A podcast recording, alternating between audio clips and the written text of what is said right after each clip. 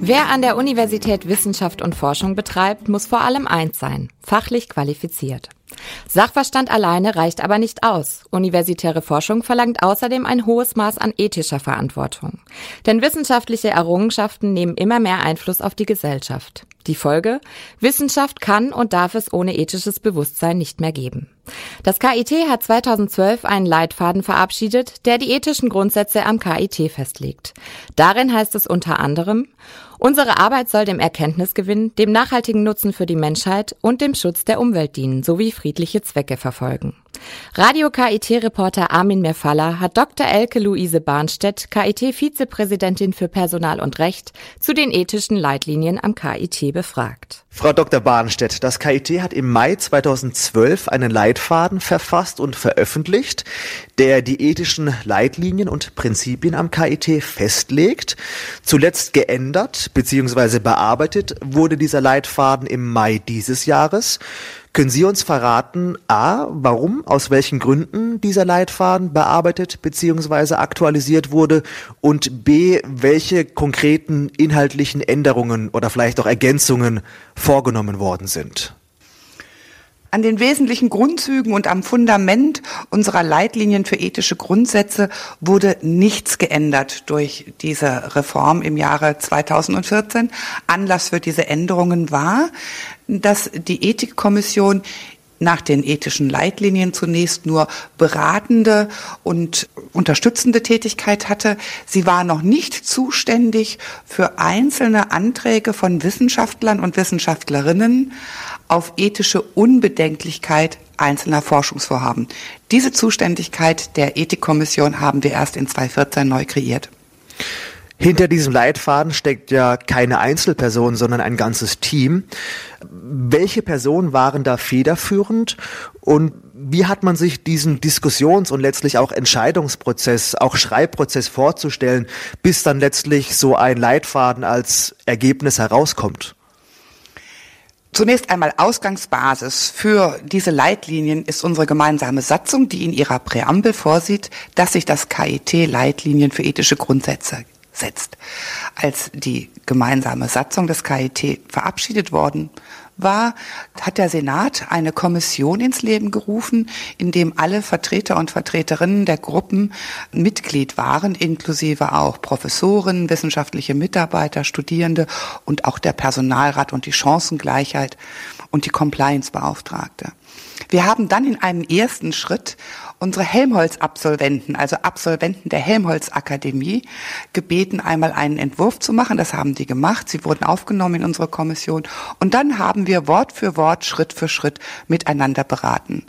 Daran schloss sich an eine erste Beratung im Senat. Dann haben wir bewusst eine lange Pause gemacht und haben die Gremien im KIT, also die Fakultäten, den Personalrat und die Studierenden gebeten, sich mit diesem ersten Entwurf zu befassen. Und diese Änderungsvorschläge, die aus den Gruppen kamen, wurden dann eingearbeitet und erneut dem Senat vorgelegt, der dann abschließend diese Leitlinien für ethische Grundsätze verabschiedet hat um dann letzten Endes zu entscheiden, welche ethischen Grundwerte in den Leitfaden aufgenommen werden. An welchen Kanons orientiert man sich da? Ist es das Grundgesetz? Spielen da vielleicht sogar christliche Werte eine Rolle? Oder gibt es da noch andere Orientierungspunkte? Also zunächst einmal ist es natürlich das Grundgesetz und die gesamte Rechtsordnung, die die Ausgangsbasis bilden. Aber dann sollen ja diese Leitlinien gerade einen Anhaltspunkt und auch Aspekte an die Hand geben, um in Konfliktsituationen, die nicht rechtlich eindeutig zu beantworten sind, den Wissenschaftlern und Wissenschaftlerinnen zu helfen, hier die richtige Entscheidung zu finden. Zum Beispiel bei der Frage des Dual Use, also eine Forschungsarbeit, die sowohl Gutes wie aber auch Schlechtes bewirken kann. Können Sie uns da vielleicht ein konkretes Beispiel auch aus Ihrer Erfahrung nennen?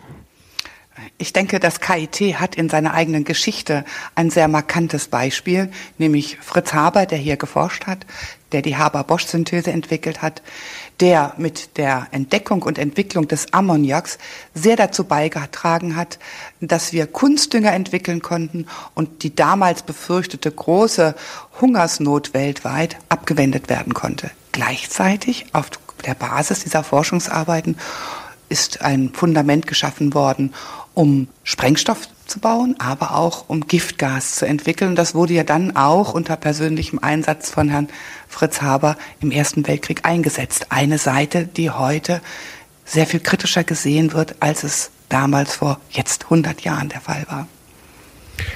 Nun haben die DFG, also die Deutsche Forschungsgemeinschaft und die Leopoldina Akademie der Wissenschaften im Juni ihre Empfehlungen zur, äh, wie es im Titel heißt, Wissenschaftsfreiheit und Wissenschaftsverantwortung der Öffentlichkeit vorgestellt. Das KIT hat daraufhin mit einer Pressemitteilung reagiert, in der auf den Leitfaden selbst, aber auch auf, ich zitiere, Spannungsfeld zwischen Forschungsfreiheit und dem verantwortungsvollen Umgang mit dieser hingewiesen wird. Warum gibt es offensichtlich diese Spannung zwischen Forschung auf der einen und ethischen Grundprinzipien auf der anderen Seite? Zunächst einmal, die Väter und Mütter des Grundgesetzes haben der Forschungsfreiheit einen großen Rahmen gegeben. Es ist eines der wenigen Grundrechte im Grundgesetz, in dem kein Gesetzesvorbehalt formuliert ist, sondern nur verfassungsimmanente Schranken können die Wissenschaftsfreiheit und die Forschungsfreiheit einschränken. Diese große Freiheit korreliert selbstverständlich mit einer großen Verantwortung, eben weil es Forschung geben kann, die auch zum Schaden der Menschheit reichen kann. Wenn man sich den Leitfaden selbst mal zu Gemüte führt, dann liest man auch sehr große, bedeutsame Begriffe wie Ehrlichkeit, Aufrichtigkeit, Wahrhaftigkeit, Respekt, Toleranz etc. Also im Prinzip die gesamte Palette ethischer Schlagwörter, wie viel davon lässt sich im alltäglichen universitären Betrieb und insbesondere auch in der Forschung tatsächlich einfordern? Zunächst einmal sind diese Begrifflichkeiten formuliert unter der Überschrift des partnerschaftlichen und vertrauensvollen Umgangs untereinander, also der menschlichen Begegnung im KIT. Und da denke ich auch, sollten wir uns große Ziele setzen, auch wenn wir sie vielleicht manchmal nicht erreichen können. Aber die Ziele sind die Dinge, die uns motivieren und anhalten, uns zu verbessern und im Umgang miteinander eben so etwas wie Ehrlichkeit, Aufrichtigkeit und Wahrhaftigkeit zu verwirklichen. Ich denke, viele tun das im KIT. Ich erlebe es. Aber es gibt natürlich auch Fälle, wo es nicht vorkommt, wo es menschliche Grenzen gibt, wo es Konflikte gibt. Das ist bei 9400 Beschäftigten und 3000 weiteren wissenschaftlichen und geprüften Hilfskräften vollkommen normal dass wir eben auch die andere Seite der Menschlichkeit erleben. Aber gerade die Fragen der Haltung, die wollten wir erreichen durch die ethischen Leitlinien. Deswegen haben wir auch keine Gebote und Verbote formuliert, sondern Handlungsmaximen, die eben anhalten sollen, nachzudenken. Und ganz konkret, jeder neue Mitarbeiter, jede neue Mitarbeiterin, aber auch jeder Studierende erhält eine Fassung dieser Leitlinien mit dem Tag des Dienstantritts oder mit dem Tag des, der Aufnahme des Studiums. Sie haben es gerade schon selbst erwähnt. Auffällig bei der Formulierung des Leitfadens ist die Tatsache, dass es eben keine konkreten Verbote und Gebote gibt, also auch keine Anweisungen. Stattdessen sollen diese Leitlinien ja eben allenfalls eine Orientierung bieten und nicht direkt bestimmen. Läuft man mit dieser Strategie aber auch nicht Gefahr, dass das Ganze zu vage, zu unkonkret wird und dann auch so im tatsächlichen Betrieb hier am KIT nicht mehr ausreichend berücksichtigt wird, um nicht zu sagen, fast schon vernachlässigt wird? Nein, das glaube ich nicht. Ich glaube, dass wir dieses Thema sozusagen aufgegriffen haben, formuliert haben, die Handlungsmaximen, und dass wir darüber im Gespräch sind, in Gestalt der Ombudspersonen, die wir ernannt haben und die zum Gespräch für einzelne Wissenschaftler und Wissenschaftlerinnen bereitstehen, aber auch im Gestalt der Ethikkommission.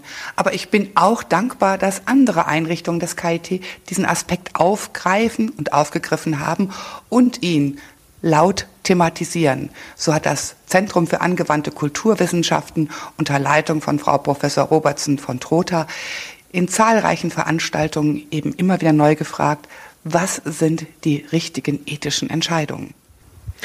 Nun gibt es neben dem Leitfaden am KIT für ethische Fragen oder auch Problemfälle, Härtefälle, die auch von ihm bereits erwähnte Ethikkommission, die sich ja aus verschiedenen KIT-Angehörigen zusammensetzt, unter anderem auch zwei Studierenden.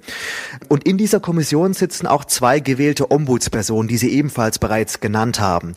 Wie hat man sich die konkrete Arbeit dieser Kommission und dieser Ombudsperson vorzustellen?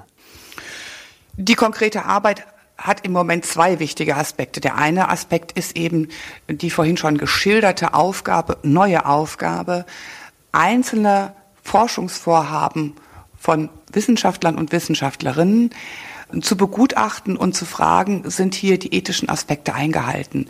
Und nicht nur die ethischen, sondern natürlich auch die rechtlichen Aspekte. Die sind natürlich unhinterfragbar, wie etwa der Datenschutz. Aber ethische Fragen sind zum Beispiel bei solchen Forschungsvorhaben, wenn Menschen, Probanden betroffen sind, wird das Recht der Probanden hinreichend beachtet? Können sie jederzeit austreten aus diesem Versuch und ähnliches mehr? Der andere große Aspekt ist, dass wir Fragen allgemeiner Natur aufgreifen. Hier war ganz zu Beginn und ist heute noch eine Frage, ist es ethisch vereinbar, dass vor vielen Jahren, vor Gründung des KIT, Personen eine Ehrung erfahren haben, die eine möglicherweise eine Vorbelastung in der Zeit des Nationalsozialismus hatten. Hier gab es eine konkrete Person, die den Ehrensenator erhalten hat und wo auch extern aufgegriffen wurde, ist diese Person nicht zu sehr belastet gewesen. Hier haben wir jetzt im Moment einen Historiker, einen externen Beauftragt, der ein Gutachten erstellt und mit diesem Gutachten wird sich dann die Ethikkommission befassen und dem Präsidium und dem Senat Vorschläge machen. Ein Vorschlag könnte sein, ja, wir halten die Belastung für groß und wir sollten darüber nachdenken oder auch entscheiden, ob wir nicht die Ehrensenatorenwürde aberkennen. Oder aber die andere Seite ist auch möglich, beides wissen wir heute noch nicht. Die Belastung war da, aber sie ist nicht so groß, dass man zu solch einer Entscheidung kommen müsste. Vor dieser Beantwortung dieser Frage stehen wir im Moment noch und warten auf das Gutachten. Der Leitfaden gilt seit knapp zwei Jahren. Können Sie schon so etwas wie ein Zwischenfazit oder eine kleine Rückschau wagen auf die vergangenen beiden Jahre? Haben Sie bereits Fortschritte in diesem Bereich erkannt? Ja, das würde ich sagen. Auf jeden Fall ist es ein großes Thema geworden. Und ich habe jetzt erlebt, dass Wissenschaftler selber angeregt haben, eben die Kompetenzerweiterung der Ethikkommission herbeizuführen, dass einzelne Forschungsvorhaben von der Ethikkommission bewertet werden, weil etwa die DFG auch verlangt, dass einzelne Forschungsvorhaben von der jeweiligen Ethikkommission begutachtet werden. Und hier erlebe ich eine große Dankbarkeit, dass wir jetzt im KIT auch dieses, diese Kompetenz der Ethikkommission haben.